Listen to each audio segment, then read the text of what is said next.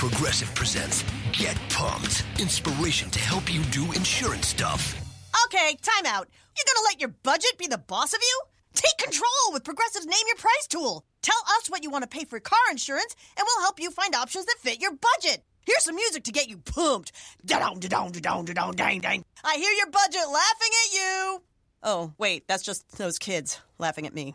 Ignore them! Progressive. Casualty Insurance Company and affiliates. Price and coverage match limited by state law.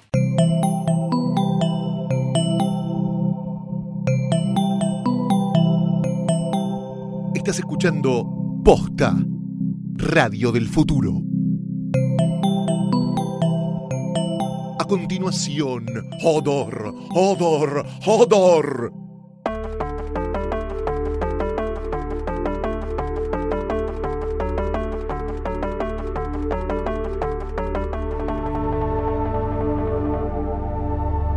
Enanos, bastardos, eh, quebradores de juramentos varios, wargos y gente que ande ahí dando vueltas por el mundo. Bienvenidos, es el tercer episodio de la sexta temporada de Game of Thrones, el cuarto de esta temporada de Hodor, ¿no, Luciano Manchero? Efectivamente, ¿cómo estás, eh, Florencia? Acá eh, rompiendo juramento variado. Sí, es lindo eso. Acá estoy exultante y no tanto. ¿Quién es el Oathbreaker del capítulo? Ay, Mm. mm, vamos a charlar de eso. Eh, así es, antes te voy a contar una cosa muy maravillosa, que es que este A ver. capítulo de Hodor, Hodor, Hodor está presentado por nuestros amigos de Claro Música y ahí puedes encontrar más de 20 millones de canciones, incluyendo ¿Cuál? no solamente el tema original de Game of Thrones, porque Game of Thrones es acaso una de las únicas series en las que te quedas a ver toda la secuencia de títulos, no solamente para ver eh, dónde estamos en el mapita esta semana, sino porque el tema es espectacular y ahora me lo vas a cantar un poquito, ¿cómo es? Tan tan tan tan tan tan tan tan tan tan No paro, eh. Vos, liberaste el Kraken. Vos podés hacer karaoke del tema de Game of Thrones y escuchar el soundtrack de las cinco temporadas anteriores de la serie. Cuando salga el de la sexta, obviamente también lo vas a tener ahí, así que bajate ahora la app de Claro Música a tu teléfono. Es gratis para todos los usuarios de Claro. Puedes entrar ahora en claromúsica.com. Muchas gracias, Claro Música. Este episodio es Outbreaker. Oathbreaker. Es, eh, habla de gente que rompe juramentos. Sí. Sí. Y Marca eso la, la línea temática del, del capítulo. ¿Te gustó el capítulo? A mí me gustó porque me parece que eh, avanzó la trama. Obviamente fue más tranquilo que el pasado, que y fue un descontrol y, y demás. Pero eh, hizo avanzar un poco la trama. El primero eh, de la temporada me parece que más nos señaló acá está este, acá está este, acá está este. Y no, no, no se movieron mucho los peones eh, en el tablero. En, en este sí, tuvo momentos medio... Que ahora vamos a comentar. Pero eh, tiró data y a la vez movió fichas. Así que Sí. me parece que por eso estuvo piola. Jugó mucho con la expectativa porque iba a pasar con Jon Snow, le dedicó el comienzo y el final del capítulo. Hubo bastante, o sea, se puso en movimiento enseguida, no es que se pasó todo el capítulo diciendo tengo frío, tengo miedo, ¿qué es esto de estar vivo otra vez? Sí. Así que si te parece podemos arrancar directamente en el muro. Vamos a Castle Black y a, para mí, una frase clave que le dice Melisandre. Melisandre, que es ahora nuestra señora favorita, la amamos de golpe. Sí, ya nos olvidamos, le dimos la amnistía Sí. por haber quemado niños. Sí, y aparte ahora ya está peinada de nuevo, ya se volvió a bañarse, ya está como quiere, divina. Y cuando lo ve a Jon Snow no lo puede creer que está vivo, mientras él se mira como todos los, los, los cosos que le quedaron, que parecen Ay, una... Eh, ¿Qué le dice a él? Alguien le dice, alguien tiene que ser el príncipe que fue prometido, no Sí. fue Stannis, alguien tiene que serlo. Y ese es un momento, eh, él todavía está empezando, eh, tratando de entender como, ¿qué es? Ah, ¿Dónde estoy? Eh, Como el aliento que debería tener Jon Snow. y ella está obsesionada además con que él le diga qué hay del otro lado. Y ahí se cumple esto de que Jon Snow no sabe nada porque le dice, no hay nada. Nada. ¿Sabes que no hay nada?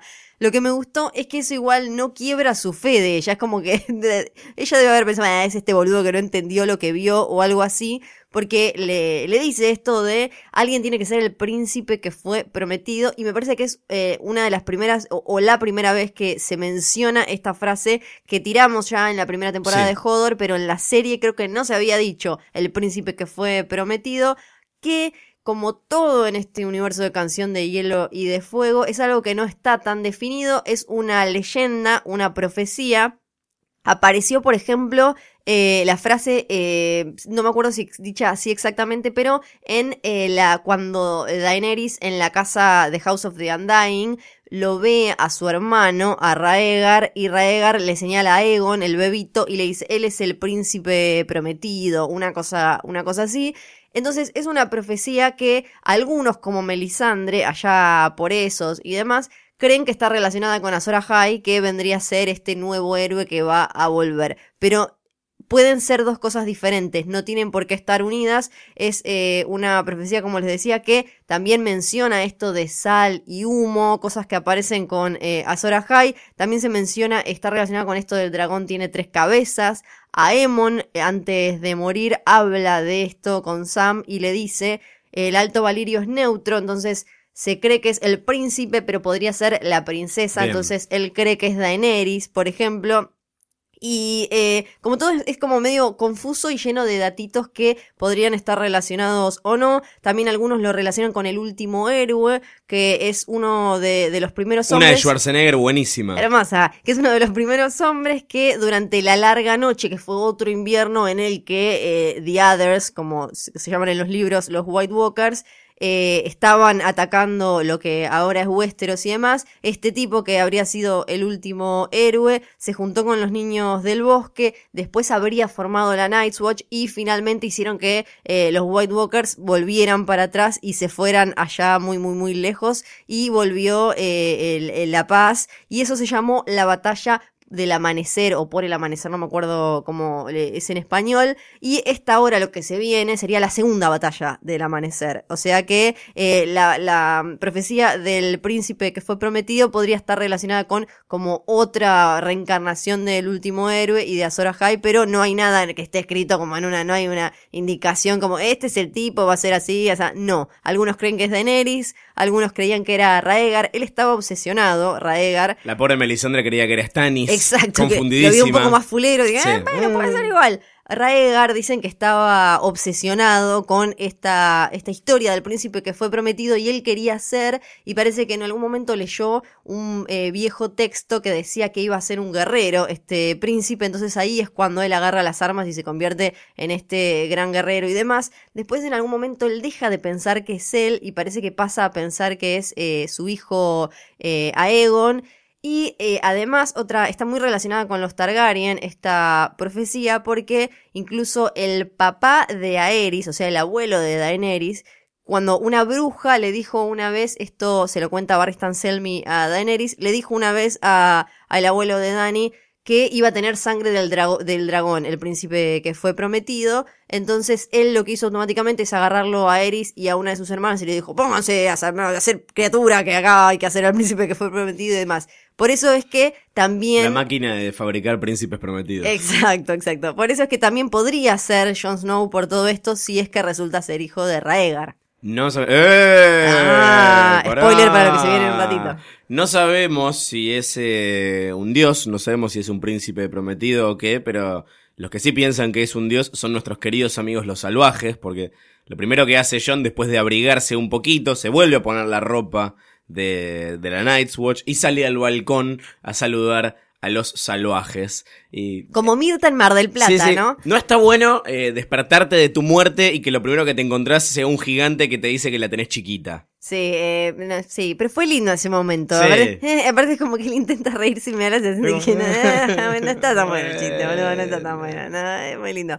Pero me gustó mucho el momento en el que él eh, va por entre la multitud a saludar a su amigo, me pareció que tiene sentido, que si bien con Tormund tienen una relación, un vínculo por cuando estuvieron del otro lado del muro y demás, con eh, Dolorous Ed tienen una historia que viene desde cuando él eh, entra en la Night's Watch y demás, así que me gustó mucho ese momento. Ed es uno de esos personajes que los tenés vistos, no sabes bien cómo se llama. Hablo de- ¿De dónde del, televidente promedio, Claro, es una no, cara no que de está vos. ahí. Es, Sí, es sí, una cara que está. Es uno que decís, este, este se parece a alguien que creo que me cae bien. Sobre todo Sí. en la Night's Watch, que se visten todos igual, todo es gris, no Está entendés. sucio, sí, no tiene nada. nombres raros, pero bueno, ese es Ed. Ed y. Tormund. Acuérdense, Ed es el gigante. No, No, Tormund es el colorado grandote y Ed es el que no es colorado ni es grandote. Exacto, ahí va, los amigos de John se Ahora llama la cosa. Yo vería un spin-off de Me esos gustó dos. también mucho verlo a, a, um, Davos en este, en este rol de decirle a John, bueno, ¿sabes qué, amigo? Listo. Ahora, si volviste para algo, tenés Sí. que agarrar y darle duro y parejo. Que como decíamos en el capítulo anterior de Hodor, tiene sentido para mí porque él es un tipo que, que de verdad busca el cierto, el, el- bien común, el bien mayor. Entonces me parece que tiene sentido que él agarre a quien él le parece que puede juntar a la gente. Además, él vio eh, lo que se viene, vio del otro lado lo que hay, lo sabe, digo, así que eh, me parece que tiene sentido que él quiera hacer esto, no tiene nada que perder, además, ¿qué le queda? Si no es esto, voy a ir a violar Wildlings. por ahí, Una, una- una- algo que nos preguntábamos en los episodios anteriores era cómo va a volver Jon Snow de, mm, de la muerte, si va a volver convertido, si va a ser... Más emo que nunca, O sea, es, es tremendo. No te, o sea, por un lado está igual que siempre, lo cual era un poco lo que yo decía que... No, Más no- cojonudo. no me gustaría. Sí, pero más o menos. Un poco está como obligado por la circunstancia, ¿no? A ver, hay gente que me mató y, y- y un- y todo un, mon- un montón de salvajes pidiendo que se haga justicia contra los traidores. Sí, pero Entonces esto- hay que hacerlo. Hablando del final del episodio, el viejo John nunca hubiera dejado la Night's Watch. O sea, algo No, pero cambió. incluso. Bueno, eso, ahí, ahí- ahí- ahí vamos a eso. Pero, poner el momento en el que corta la soga y quedan colgados. eh, Eso tiene sentido, incluso te repercute las palabras del padre diciendo el que dicta la sentencia tiene que blandir la Sí. espada, o sea, eso tiene sentido. Pero lo ves dudar incluso, no, es, no Sí. se convirtió en una criatura despiadada a la que no le importa nada. No es que lo primero que hizo después de revivir es es, que para mí cortarle eso la no cabeza iba a pasar, Oli. para mí no había chances de que volviera No, mejor que no haya pasado eso. Como Lady Stoneheart que, eh, que, que quedó, volvió como una especie de zombie vengativa o algo así. Sí. Entiendo que va a ser más violento, más vengativo y demás, pero que va a seguir teniendo eh, sus cuestiones del honor y demás, porque también la historia necesita un personaje que genere una mínima empatía o algo así, entonces alguien tiene que ser mínimamente honorable, como para que uno diga como, ah, este es un poco bueno, si no, eh, pero por una cuestión narrativa. Igual al final del capítulo me termina de quedar claro a mí por lo menos qué es lo que quisieron hacer con la muerte de John, que es librarlo del juramento de la, de la Night's Watch, porque lo único que te puede librar de eso es la muerte y este chabón se murió, ya no Su- es más de la guardia, su, su- guardia terminó. terminó, eh, Así que me Snow parece out. que el fin de la muerte de Jon Snow era más práctico que otra cosa. Exacto, sí, eh, es eh, porque ahora aparte él es- queda libre para hacer todo lo que supuestamente podría Coger. llegar a ser, podría Ah. llegar a ser, sí, eso ni hablar, pero no, no le hizo tanto ruido igual en su momento. Pero ahora, si él realmente es algo así como el príncipe que fue prometido o lo que sea, ahora puede lograrlo. Y además en los libros, el hermano, en la serie esto ahora no me acuerdo cuánto se mostró, pero Rob Stark antes de morir Sí. cuando están yendo a la Red Wedding, le dice a la madre, yo quiero poner que John sea mi heredero. La madre se enoja, Caitlyn y demás, y él no, y él eh, entonces eh, de- deja cierta constancia de que quiere que John herede Winterfell. Y porque creyendo a sus hermanos muertos y, y demás. O sea que también puede haber mil cosas. Y además le cambiaron el pelito. Se, Lo tuvo que, se tuvo que morir para que le, le, que pusieran una pequeña colita. Bueno, pero se lo, había depilado Melisandre la, Sí, hace- sí, la- sí, semana pasada. Bueno, y además al final de, al final de todo él le entrega el manto de Lord Commander Tomás, lo que a quieras. su amigo Ed y este, es como se cierra un lindo círculo con el principio del episodio, me parece y demás. Y además me da la sensación de que puede ser un buen líder, ¿no? Sí. Eh, así que eh, me gustó todo lo que pasó ahí en Castle Black. Yo también. ¿Qué pensamos que va a pasar ahora con, con él? Yo creo que se viene una especie de. De, de- de- de crisis de, de identidad también, porque viste que él es una persona que nunca se terminó de hallar donde estaba, ¿no? Es como, soy un Stark, medias, soy de la. Night's Watch, soy Sí. amigo de los salvajes, me gusta esta chica, no sé, no me, no me dejan ponerla. Sí, el Siempre po- está El confundido. pobre la vida lo recagó y siempre estuvo mitad y mitad en algún Sí. lado, así que y me- esta es la primera vez en la que tiene la posibilidad de, de ser full algo, lo que sea que quiera hacer. Never go full Jon Snow. Así que ahora, eh, bueno, y ahora después cuando hablemos del adelanto del próximo capítulo, aparentemente se va a volver a cruzar con un hermano y no lo va a ver.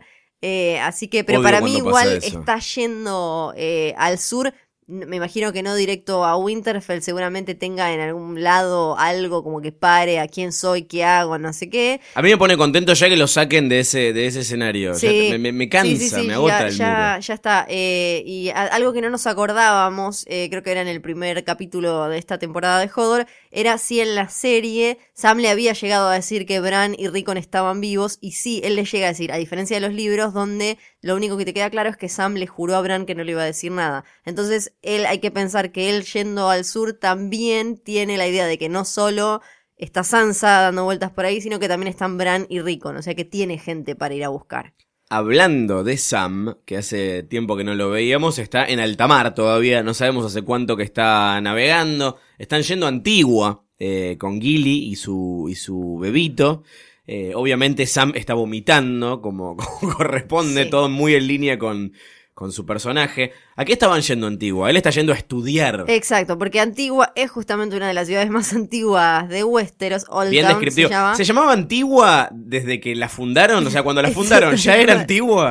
o se llamaba, Nueva. claro, Pe- Pe- Villa Pérez y le pusieron así, no sé.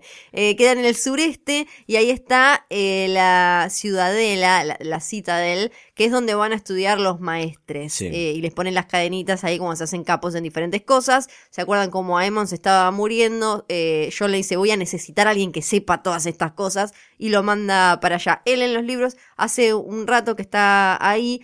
Sabíamos eh, nosotros que el padre de Sam estaba casteado, así que eh, que el padre ya para esta altura en los libros está en los libros, hashtag, está en King's Landing. Acá van a cambiar, él seguramente pase, eh, va a pasar por la casa y el padre lo vamos a conocer ahí, me parece, cuando él deje a, a Gilly y al bebé, que en los libros el bebé en realidad está cambiado y es el bebé de Mans Rider, esto no me acuerdo si lo habíamos comentado. no. Porque como eh, Melisandre estaba obsesionada con quemar sangre del rey y cualquier cosa le venía bien, y Mans Rider era el rey del otro lado del muro, eh, estaba medio como tentada. Era como tener como uno de los de cuestión de peso al lado de un choripán que sabes en cualquier momento le va a atacar. Bueno, entonces eh, John lo que hace para proteger a este bebé es los cambia al bebé de Mans Rider con el bebé de Gilly para, eh, si lle- llegado el momento, decirle como, este no es el bebé de Rider, este es el bebé de Gilly y que eh, el otro quede eh, cuidado. A Gilly esto no le copa en los libros. O obvio, sea y que esto mal. todavía es un tema en los libros que hay que resolver. Exacto. Dios, No va a Y- salir nunca ese libro. Y además en, la, en la cita de él está en la que a la que Sam está llegando, Y donde no dejan pasar mujeres. donde ya llegó exactamente, hay toda otra cuestión de intrigas entre, entre varios y demás, pero esa todavía no la vamos a explorar porque si no el capítulo va a durar ocho horas y Bien, quizás eh, reaparece, probablemente reaparezca en próximos capítulos. Bueno, de- dejemos de lado a Sam por un ratito entonces. Vamos al flashback. ¿Te Sí. parece? Al momento Por Lost. favor. Este fue un momento muy Lost, por un lado, porque tuvo un flashback, y por otro lado, porque te hacen algo que, que hacían mucho eh, en esa serie. Los jóvenes tal vez no sepan que Lost era una serie en la que había una isla con osos polares y un montón de misterios que eh, siempre te mostraban un poquitito, pero te sacaban justo cuando estaban por revelar algo importante, que es lo que hicieron acá. Lo vemos a Bran y al cuervo de tres ojos, nuevamente. ¿No tiene un nombre? ¿No le podemos decir tipo Emilio, por ejemplo? Sí, pero era Brandon. Branden. Bran Sí, y Branden. Brinden, Nah, escribe nah. con Y, es más complicado. Bran y el cuervo de tres ojos. Claro, Eh, claro. aterrizamos en una escena con guerreros desconocidos, en un lugar que no reconocemos a, a simple vista. Parecería Dorn porque es des- desierto, pero por eso nomás. Es Dorn. Sí, es Dorn, claro. Eh, porque no sé si hablamos acá de la ubicación del GPS de la Tower of Joy. No, pero sí, queda eh, por Dorn, por eso es que se ve que está todo sequito y caluroso. ¿En qué momento histórico estamos? Estamos en el año 283, Ah, después de la conquista de Aegon I, cuando eh, los Targaryen finalmente conquistaron Westeros, el último reino que, que en, en arrodillarse frente al rey Targaryen fue Dorn. Esto igual es una pastillita. Y a partir de ahí se cuenta la historia, ¿no? Cuando Aegon eh, conquista Westeros. Y este es el año 283. Tres. Miento, 283. 283. 283, esto estamos al final de la rebelión de Robert Baratheon, eh, se menciona algunas cositas así. Eh, alguien me preguntaba a ver si Eddard, eh, si Ned Stark no estaba muy joven. No, porque si uno se fija, Eddard Stark, que es el eh, tercer hijo, si no me acuerdo mal, o segundo, ahora no me acuerdo, de, de los Stark, eh, de esa camadita, nació en el año 263 después de la conquista de Aegon, o sea que tendría unos... 20 años. Sí, un poquito menos. Eh, así que me parece que estaba bien el, el pibito. Sí, me puesto. pareció que tenía la, la cara muy junta en el centro. Sí, era, era, pol- era polémico de rasgos, pero, Pero sí. eh, teniendo en cuenta que un poco eh, las edades y eso la serie las va cambiando, no, no parecía mal. ¿Cómo llegamos a la Tower of Joy? ¿Cómo Al llegamos? final de la rebelión de Robert Baratheon, tenemos que irnos dos años antes, 281 después de la conquista de Aegon. Hay un torneo en Harrenhal. Pasan varias cosas, dos muy importantes. Una las vamos a mencionar más ahora, otra no. En ese torneo estábamos en una época en la que Aerys Targaryen, el papá de Daenerys, eh, Viserys y, y Rhaegar, estaba pasando, estaba loquísimo. Hacía Claro, años que no salía, hacía años que no salía de, de King's Landing, que no salía de la Red Keep. Porque además unos años antes había tenido una especie de rebelión, unos que no querían pagarle, lo habían secuestrado, lo tuvo que en su momento rescatar Barry Selmy. Entonces estaba con con las uñas largas, eh, lloraba, reía, o sea, demente total. De golpe, un señor que, un lord que se llama eh, Went de apellido, arma en Harrenhal un tremendo torneo con un montón de plata e invita a todas las grandes casas y demás. Lo que genera cierta sospecha porque dicen de dónde sacó tanta plata este hombre para hacer un torneo tan grande. Sí. Torneos así de grandes solo los solía hacer Tywin Lannister, que ya no era mano Ah. del rey. Lo que se dijo en su momento fue que Raegar era el que había, le había dado plata a este señor Lord Went para que armara este súper recontra mega torneo y llamara a todos. ¿Por qué Raegar quería juntar a todos los grandes lords de Westeros en un mismo lugar? Para matarlos. No, más o menos. Porque supuestamente él ya veía que el padre estaba muy súper loco y quería hablar como, armar como una especie de concilio para, che, quiero sacar a mi viejo, mi viejo ya eh, es un garrón, está loquísimo y demás. Había gente que le estaba llenando la cabeza a Eris y le estaba diciendo tu hijo te quiere cagar y demás. Y ya se tenía miedo de que pasara lo que había pasado mucho tiempo antes en lo que se llamó la danza de los dragones, que había sido también otro, conflicto, ya hablamos de otro la semana pasada, entre los Targaryen. Entonces tenemos una Eris muy loco que cree que el hijo lo quiere cagar y demás. Este Lord Went que de golpe hace un torneo supermillonario, Raegar que va a participar eh, de- del torneo y a Eris que al principio le dicen no vayas, es peligroso y dice, sí, ¿sabes qué? En un momento le dijeron, te conviene prohibirlo porque tu hijo lo hace para ganar popularidad y él va, a Eris decide ir y ahí es cuando se genera todo más problema porque la gente lo ve a Eris loquísimo y dice, ese es nuestro rey, para, está como todo viejo, feo, asqueroso. Entonces, gana Raegar el torneo, le garra, le garra, le garra, le gana a Barristan Selmy. Y cuando tiene que dar, él estaba ahí con su esposa, estaba recién casado hace muy poco con Elia Martel, en vez de darle la corona y nombrarla como reina de belleza y amor a su mujer, se la deja en el regazo a eh, Lyanna Stark. Y ahí entonces estaba Robert Baratheon, por otro lado, que era su prometida, Lyanna. Que en el momento, como era un señor bastante borracho y demás, esta era un pibito No bastante borracho, ya dijo como no le dio bola.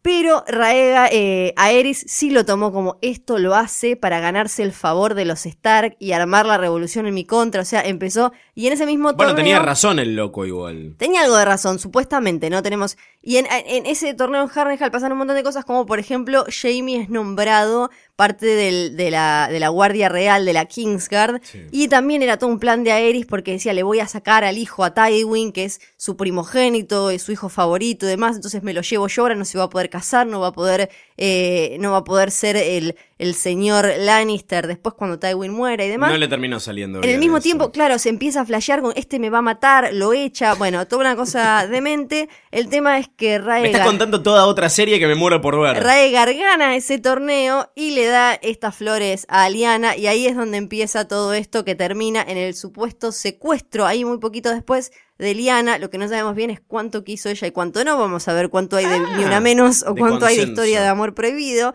Y todo termina en la Tower of Joy. Él de golpe se va con algunos de sus mejores amigos que eran parte de la, de la Kingsguard y aparentemente la encierra a ella o se la lleva a ella a esta torre. Y ahí en el medio se dan un montón de otras cosas que después comentaremos un poco más. Fornican por 40 días y 40 tiene noches. que ver con la rebelión de, de Robert Baratheon. Eh, todo esto pasa en un lapso de unos dos años, en el, entre el 281 y el 283 eh, más o menos. Entonces cuando llega Ned Stark con su gente ya se había terminado, Raegar ya estaba muerto. Y porque en un momento se tiene que ir porque ya era demasiado, estaba ahí como cogiendo en, la- en el, en el telo ese que se había encontrado en Dorne. Y era como, che, amigo, algo tenés que ir a hacer, mira, se está quemando todo el, el reino. Y supuestamente ahí es donde estaba Liana moribunda con un bebé. Mm, ¿Quién es? eh, ya lo dijimos acá. Sí, acá ya lo- ya lo dijimos Sería ayer. el amigo eh, Jon Snow. Exacto, me gustó mucho además que, que no que no nos muestren porque en la en el libro Sí. queda todo queda todo así ya lo comentamos y que eh, para mí era obvio que no íbamos a ver no iba a terminar con Ned subiendo y viendo a la hermana con un bebé y le va a decir "No, sí, prometeme Ned prometeme sí toma te prometo No, está bien. Aparte, la- a mí- para mí está bien que no hayan revelado las cosas en su momento. Yo creo que todo apunta a que en algún momento lo van a hacer. O sea, cómo se dieron las cosas y el hecho de que el cuervo le diga lo dejamos para otro momento, por hoy ya te enteraste demasiado. Ahora hablamos de lo que se enteró, más allá de lo que no se reveló. Eh, me parecería muy berreta que lo revelen eh, que se revele este cacho tan grande de información, que es eh, algo con lo que especulan los fans y la gente que leyó los libros ni siquiera lo tiene claro, es. claro, desde hace tanto tiempo, estamos hablando desde hace años antes de que empiece la serie, eh, y que solamente sea Bran el que se entere, ¿viste? Es como, Sí, y no. después qué va a hacer? Va a ir y le va a contar y aparte a en una de las en uno de los primeros viajes al pasado digamos con el cuervo ya lo ve al toque eh, iba a ser iba a ser raro igual además me parece que lo que le quiere mostrar el cuervo a Bran tiene que ver con el tema de todo el episodio que es esto de digamos faltar a tu palabra y demás y tiene Sí. que ver con lo que Ned le había contado a él que le había dicho siempre como no yo le gané a Arthur Dane que ahora vamos a hablar un poco de quién es y al final, bueno, no era tan así, no le había ganado de la manera que con mayor honor, digamos. Entonces tiene que ver con esto de ver también cómo las leyendas y demás tienen siempre otra cara. Sí, es un baño de realidad, de alguna manera. Exacto, porque lo que vemos ahí cuando llega ese, el caballero que termina peleando contra Ned Stark, que tiene, había sido mu- mucho quilombo entre los más talibanes porque tenía dos espadas y en realidad Arthur Dane es conocido como la espada del alba porque es el título que se le da al gran guerrero de la casa Dane y demás, y tenía dos espadas cuando debería tener una. La cosa igual para mí, las escenas, la coreografía de acción estuvo buenísima, hace mucho me parece que no veíamos una, una pelea de espadas en Game of Thrones tan linda como esta. Y aparte estuvo muy bueno verle los escudos Targaryen porque eran de, de la Kingsguard. Pa- igual no se les vieron las capas blancas. Yo, en, justificando todo, hago, digo como las tenían, las apoyaban en otro Se lado. las sacaron hace un Se las ratito. sacaron y las dejaron apoyadas eh, por ahí. Y ellos, bueno, el otro que vemos, eh, en realidad a- había más eh, dejado en los libros, ¿no? entonces no sabemos bien quién era el otro eh, que, que estaba, pero era de la Kingsguard, eran de estos amigos que Rhaegar habían dicho como, che, me voy a sacar a la piba, que yo me voy a pelear otro más. Me gustó también que se lo vea súper leal a su amigo y todo hasta el final. Y ahí aparece otro, otro personaje que es Papacito de Mira, que es Howland, Howland Reed. Reed. Exactamente, que en, en los libros eh, eh, se dice que Ned lo que dijo es me habría, me habría matado de no ser por Reed, como eso no, no te aclara mucho más, eh, como, pero sí sabes que él fue clave para que Ned Stark no muriera a manos de Arthur Dane. ¿Esta historia la habían contado en la serie o solamente está en los libros? Me, me parece que en la serie, en la primera temporada, es una de las historias, viste, que usaban mucho a Old Nan, que Sí. le contaba a Bran y, y demás. Me parece que, que y Maester Lu- Luwin también eh, le contaban cosas, me parece que estuvo por ahí. La casa Dane, además, tiene otra conexión con los Stark, porque se supone que en ese, en ese fatídico torneo de Harrenhal, Ned Stark bailó con Ayara Dane, Mm. la hermana de Arthur, y habían pegado mucha onda. Entonces algunos dicen que podría ser la madre de Jon Snow. Ayara después se suicidó. Hay un montón de cosas que se dicen. Eh, algunos dicen que se habría suicidado por la muerte de, de no me acuerdo quién ahora exactamente, no sé si era del hermano. Y por otro lado, eh, Barry Stan Selmy le dice a Daenerys que en realidad se suicidó porque un Stark la embarazó, tuvo una bebé que se murió eh, al nacer y, y que murió humillada por un Stark y demás. Pero había tres Stark. Claro. Benjen era, y no suena era a que chico. sea Ned. A mí me suena más a Brandon Stark, de quien podemos hablar un poco más en otro episodio, que era más así como "Ah", eh, más quilombo, que era quien en realidad se iba a casar con Caitlyn Tully. Sí, igu- igual, a ver, ¿qué te parece que, que, que insinúa el cuervo cuando dice lo dejamos para, para, para otro día? ¿Está confirmando de alguna manera que la teoría va por el camino correcto y que en algún momento lo van a mostrar? Sí, para mí Sí. sí. O- No sé si lo vamos a ver, digamos, pero sí que de alguna manera se va a confirmar. No, pero es información importante para la serie. Sí, no es como un dato no. que, ah, bueno, y resulta que en realidad Jon sí, Snow sí. era hijo de. Sí, o sea, acá le están alguna- dando como una importancia de. Esta es una historia para otro momento, si bien cuando lo ves, decís. eh, es un recurso narrativo que qué choto, muy lost. Sí, Pero- creo que. Pero está bien, está bien pero usado. también. sí, a mí me parece que además entendía que era cuál era la lección que le quería dar Sí. y van alimentando y sumando datos a esto de L más R igual J de a poquito. Igual ya dijo el cuervo, vos te vas a ir a esta cueva cuando hayas aprendido todo. No, no quiero, es aburrida esta cueva de mierda.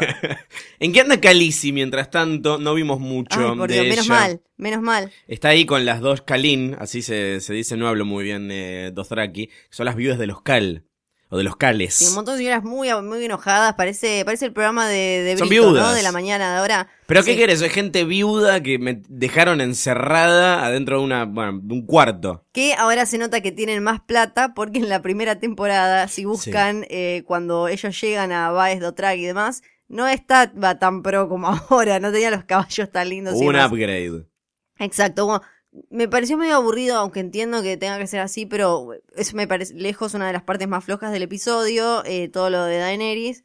Y sobre todo esto que tenga que nombrar todo el tiempo sus yo soy la, La madre de los dragones, Diane insoportable. Burn, de no sé qué, ya te entendemos. Ya amiga, pero estás en bola igual que la otra, estás en culo al final. Sucia acá, toda cagada. Eh, pero parece que todavía el destino de Daenerys no se decidió. Tienen que discutir eh, los Dothraki qué va a pasar con ella. Y la mina le dice: Lo mejor que te puede pasar es que te dejen acá adentro con nosotros. Así que imagínate lo horrendas que son las otras opciones. La verdad es que me intriga bastante qué va a pasar con ella, porque si bien entiendo que eh, ella va a necesitar sumar adeptos a su causa nuevamente y demás, sobre todo ahora que se viene el asedio a Merin y, y todo eso, no, no sé bien cómo va a ser ahora para ganarse a los Dotraki otra vez, después de la vez anterior en la que parecía que se le iban a volver en contra y demás, y los, los sedujo a todos. Yo tengo una idea: con dragones. Sí, sería que Drogon otra vez aparece como... No, pero los otros dos, que están sueltos. Sí, bueno, en realidad no los vimos salir. No los vimos salir, pero Sí, está la puertita abierta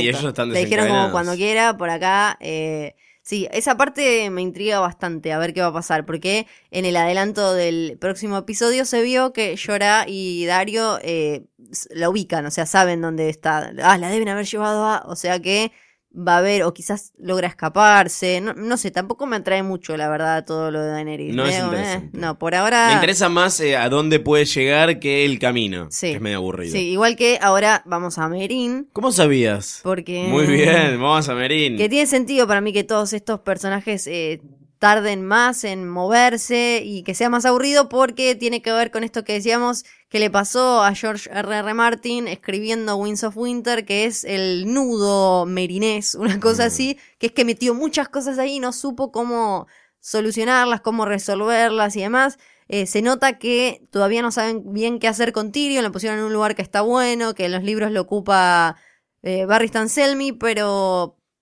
es como eh, toda esa escena pseudo chistosa con... Eh, Con eh, el yo nunca. Sí, fue como, no, es, no, lo de Varys estuvo mucho más interesante. Sí, eh, Varys está tratando de averiguar quién le pone plata, quién está financiando a los hijos de, de la arpía y habla con esta mujer a la que primero amenaza y después termina sobornando. Eh, y vuelve y les cuenta que son los amos esclavos de Yunkai hasta por Ivolantis. No me digas, Sí, era, era increíble. No- ¿Quiénes serán? Pará, ¿serán esos tipos Mm. que, que, que Dani llegó y les cagó todo el negocio y los dejó hechos? Mm, no, no deben ser esos. Sí, Eh, eran. Eh, así que ahora Tyrion le dice a Varys, manda tu mensaje por tus pajaritos. Eh, ¿Sigue teniendo pajaritos? Sí, eh, y para Varys mí ahí seguramente adentro? por más que eh, eh, ahora Qyburn supuestamente esté manejando los suyos de Sí. King's Landing, sabemos que Varys está manejando Pero no es que. Qyburn heredó a, a lo- a los de Varys, ¿o sí? ¿Estos son nuevos Sí, o son sí, los que ya usaba? son los de, son los de Varys, viste Ok. que le dijo, Varys nos daba chocolates. Y le da ciruelas confitadas. ¡Qué mierda! Viejo choto, mierda, dame un chocolate. No me des ciruela, me cago. ¡Qué horror! Por eso es que King's Landing huele mal, ¿ves? Porque los nenes boludos comen ciruela vez de caramelo. Bueno, ya que estamos en King's Landing, nos podemos quedar ahí. ¿Qué está tratando de hacer Qyburn con los pajaritos? ¿Qué quiere? ¿Quiere averiguar algo puntual? o Sí, para mí tienen que empezar a manejar una red de Sí. información que no tienen, porque lo que estamos viendo con Cersei y Jamie en estos últimos episodios es como en todo este ambiente desfavorable ellos tratan de construir su propia red de poder, me parece. Ellos estaban acostumbrados a manejarse con la del padre. Sí. Eh, papá- papi murió y ahora está el tío Kevan en, que, que no los quiere. ¿Qué van a hacer? Que es la mano del rey. Me, me pillo. Eh, que eso también es- eh, en los libros está eh, ya no está el querido tío. Sí. Y, y además acá no, no, no los quiere, no tienen nada, entonces tienen que empezar a construir y eh, este señor, este maester que es bastante flojito de papeles, es la, la mejor herramienta que tienen, les dio a eh, Robert Strong, que acá la serie nos confirmó que era Gregor Clegane. Sí, lo que no te confirman es que es Robert Strong, le dicen Gregor. Sí, sí, sí, le dicen, pero bueno, ayer, Pero ayer se confirmó eso que en los libros juegan con cierta ambigüedad porque co- con un montón de cosas juegan así de ese tipo como "Mm, es, pero, pero no tenés como el- la frase en la que te lo aseguren. Y para mí eso es lo que estamos viendo. Ellos cómo están tratando de armar su propia network Eh, para manejarse. Justamente eh, la montaña zombie, Jamie y Cersei eh, aparecen ahí cuando está Qyburn y le terminan crasheando la, eh, la reunión al, al consejo chiquito. Ahí está Kevan, está Olena, está eh, Paisel y está Mace Tyrell. No me falta nadie. Almuerzan hoy con la señora montaña zombie. Ah, pará, eh, Olena le tira una buenísima. Le dice, mm, no sos, no sos la reina porque no estás casada con el rey. Aunque Pero es- entiendo que se te confundan las cosas en tu familia. Sí. Es muy, es muy Sí, bueno. sí, te la re veías venir igual, estuvo lenta ahí, Cersei seguro estaba medio copeteada porque era obvio que la otra... No, yo soy la reina. Estaba hablando de la nieta, señora, cáchese, es obvio que está hablando de la nieta. Y a mí lo único que me llama más la atención de King's Landing es que Jamie es otro Jamie al de los libros, es- está en otro lugar. Un montón de veces hablamos de los cambios en los libros, de que tal está físicamente en, en, no sé, en el, no más en el norte y en el libro está un poco más en el sur. Sí. Jamie me parece que es el que está desde eh, psicológicamente, digamos, y emocionalmente en otro lado en los libros que en, en las series. El ¿Dónde que está? En, en los libros está como mucho más conflictuado, quedó después de la pérdida de la mano y eso, mucho más conflictuado con eh, todo lo que hace Cersei y, y todos estos eh, tejes y manejes y demás. Y acá está como es el que lleva la batuta acá, es como que la agarra a ella y le dice, vamos para acá, vamos para no sé dónde. Eh, y eso que en los libros todavía no se le murió la hija. No, ay, Marcelita. Marcelita Corazón. Mientras tanto, eh, el otro baby Lannister, Tommen, va a ver al High Sparrow. Sí, veremos, fue, fue lindísimo eso. To- sí, Lannister, Baratheon. Dale, Baratheon, Es una formalidad a esta altura. Dale, eh, es muy lindo eso porque luego como, vamos, mi mamá, mi mamá. Y yo no sé si es el High Sparrow o Jonathan Price que lo hace también.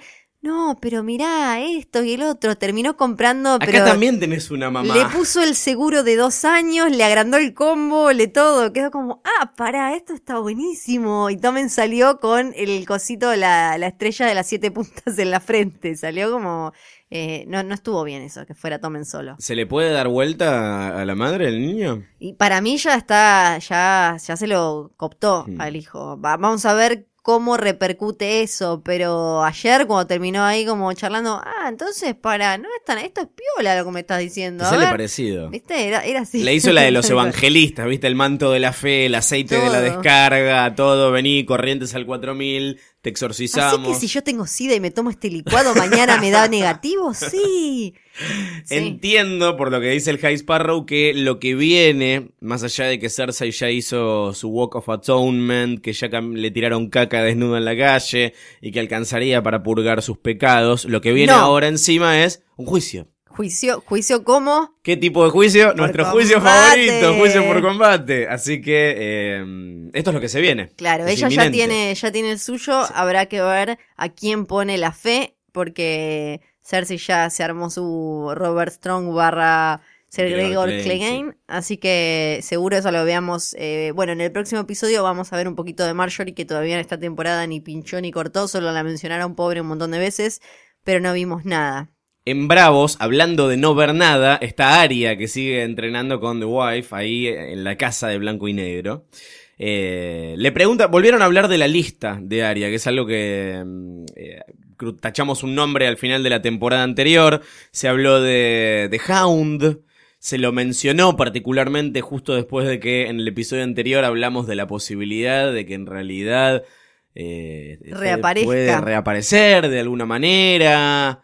Porque en para este mí, caso ya que estamos jugando al PRODE, para, para mí está muerto. O sea, me llama la atención que, que igual lo, lo nombren porque no, no, nada es casual. Acá y cuando te insisten sobre un personaje, para que medio te acuerdes, es porque probablemente está por aparecer otra Pa- vez. para aclarar igual, la, en el libro lo que te darían a entender no es que alguien lo hizo revivir como a Jon Snow, sino que No cuando estaba moribundo alguien lo rescató y le curó las heridas y que está eh, por ahí vivo con heridas similares. No que alguien lo hizo resucitar porque si no ya sería como, eh, resucitemos a cualquiera que encontramos por ahí porque resucitar a The Hound, un tipo que hizo cualquier salvajada, no tendría sentido. Tengo muchas ganas de ver la pelea de los Clegane, si es lo que viene. Pero Sería no, hermosa. No, no sé si viene por Sería ahí, hermosa, pero sería muy lindo. Bueno, en Bravos estaba Aria que eh, le editó igual toda la lista a The Wife. Le dijo, no, tengo estos tres o cuatro nombres.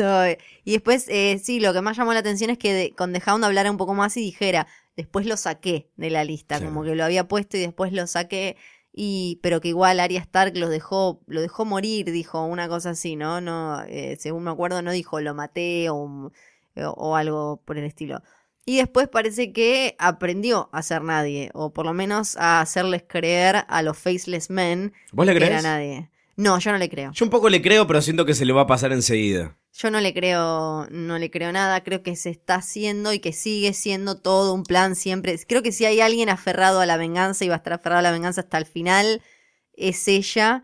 Eh, y me parece que todo esto es para, para que aprender todas estas cosas que estos tipos le pueden dar y eh, me gustó lo de la agüita mágica que, Sí, que que te sirve para matar, sirve para... es hermosa. No, evidentemente era una ceguera. No entiendo muy bien cómo funciona, eh, cómo funcionan los, entre comillas, trucos de esta gente. No, nadie. Por, por, por ejemplo, en los libros tampoco queda muy claro nada.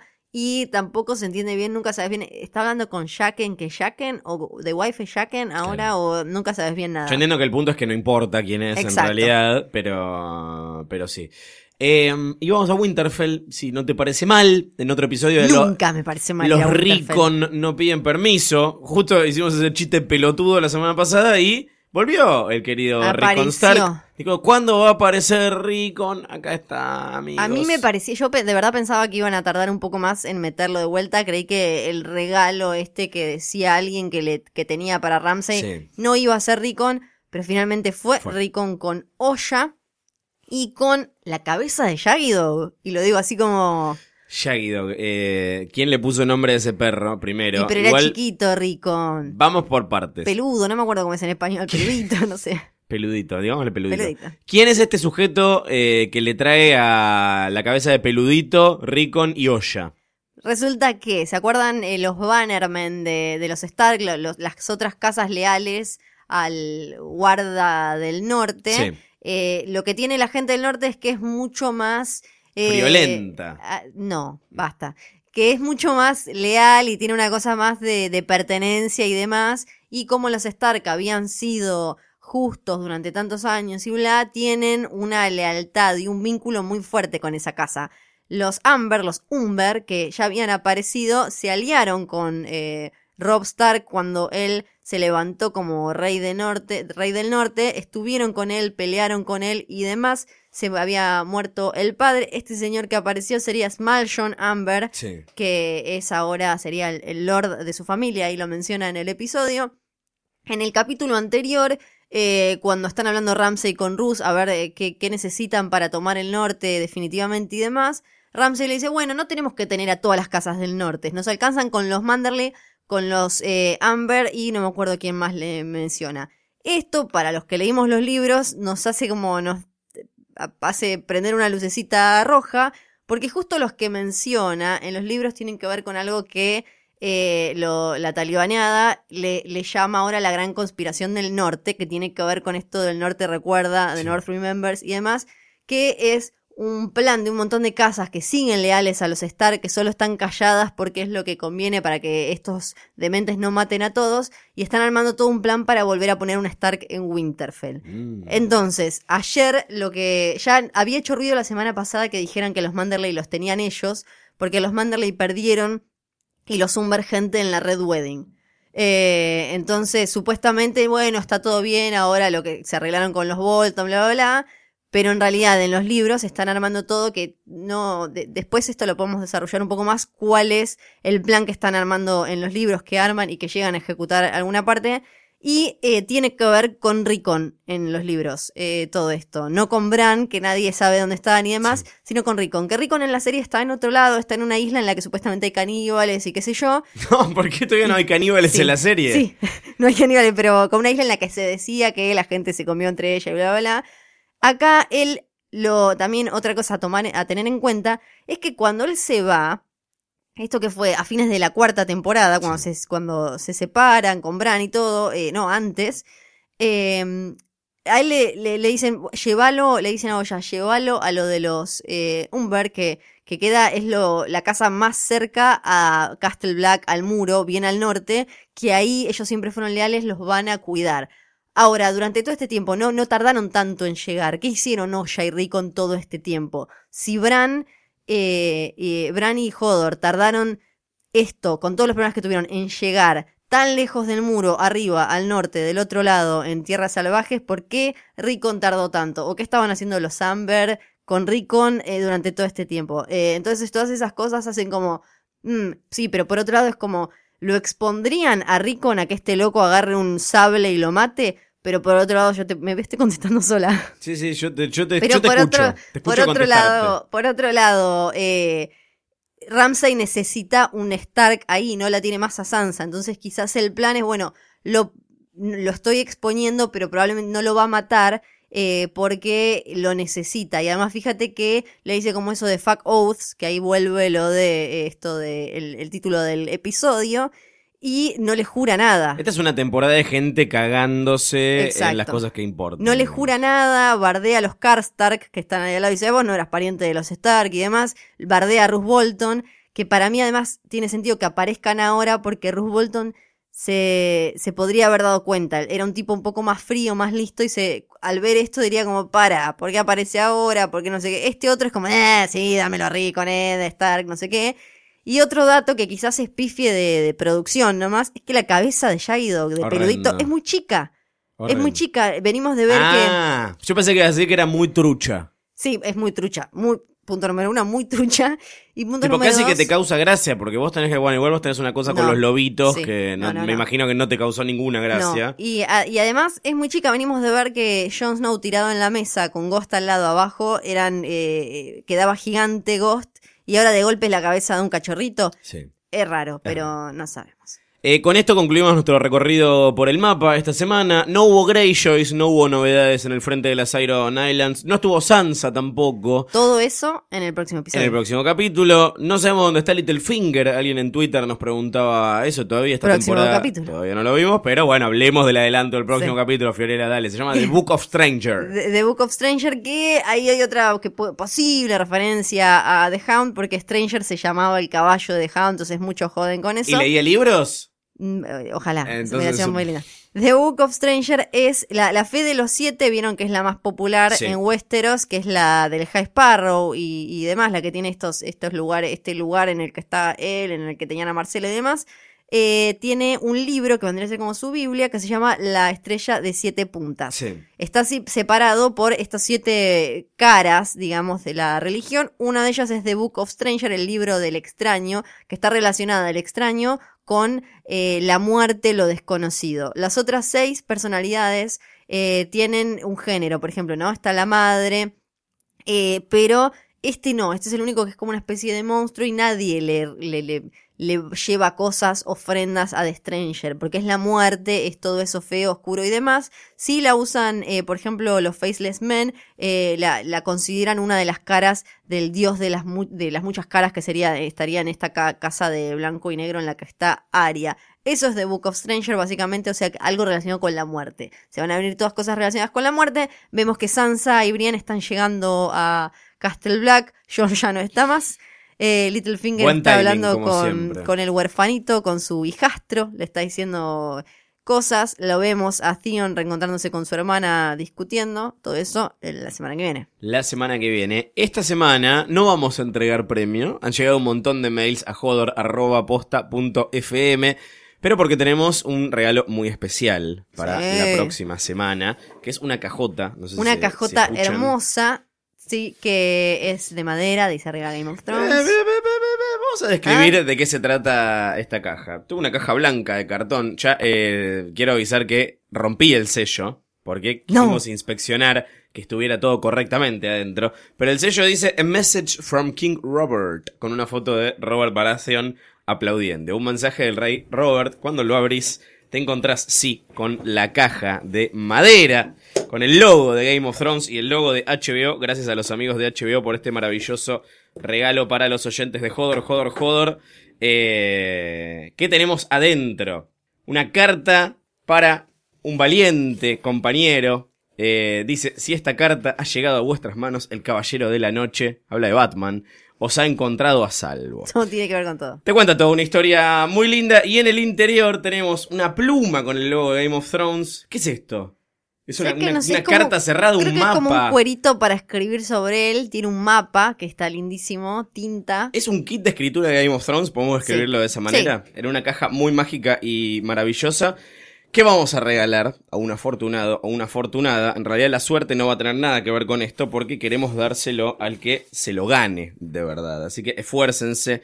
Vamos a continuar con lo que propusimos, es teoría falopa sobre qué es lo que se viene en Game of Thrones. Ahora que estamos todos en la oscuridad, estamos todos en la misma, los que leyeron los libros no saben qué va a pasar, los que vemos la serie no tenemos la menor idea, como siempre, de qué es lo que va a pasar, así que solamente nos Sí. queda especular. Esta semana pueden inspirarse en teoría falopa sobre el príncipe que fue prometido, por ejemplo. Sí, o si, Ahí si- tienen mucho. Si les parece que R más L no es J, Uh, caca. eh, pues, no, bueno, Sí. pueden hacer su propia Sí. ecuación. Elige tu propia, tu propia mamá de Jon Snow en jodor.posta.fm. Hay un montón de mails que tenemos esta semana. Esos también participan Sí. por esto. Y los vamos a leer todos y vamos a contestar a todos los que podamos. Así que manden, manden, manden. Y la semana que viene, si se portan bien, en el próximo episodio, se va esta caja. Y llegan más regalos porque gracias a la gente de HBO tenemos remeras, tenemos muñequitos Funko, tenemos, eh, eh, ¿cómo se llama? Fundas para la computadora, Sí. Si eh, quieren ver, si quieren ver todo. cómo luce este premio, a que mi descripción no le hizo justicia en Malísima absoluto.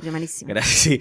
Arroba posta FM, esa es la cuenta en Twitter de posta, donde nos pueden tuitear también, nos pueden eh, consultar cosas, hablar, eh, mandarnos fotos suyas viendo Game of Thrones, no sé lo que quieran, pero se pueden encontrar con fotos de este premio. Esto fue todo entonces por esta semana. Así es, hasta el próximo episodio de Fiorella Sargenti. Eh, chau Luciano Manchero y recuerden que el norte recuerda. Ah, toma en tu cara.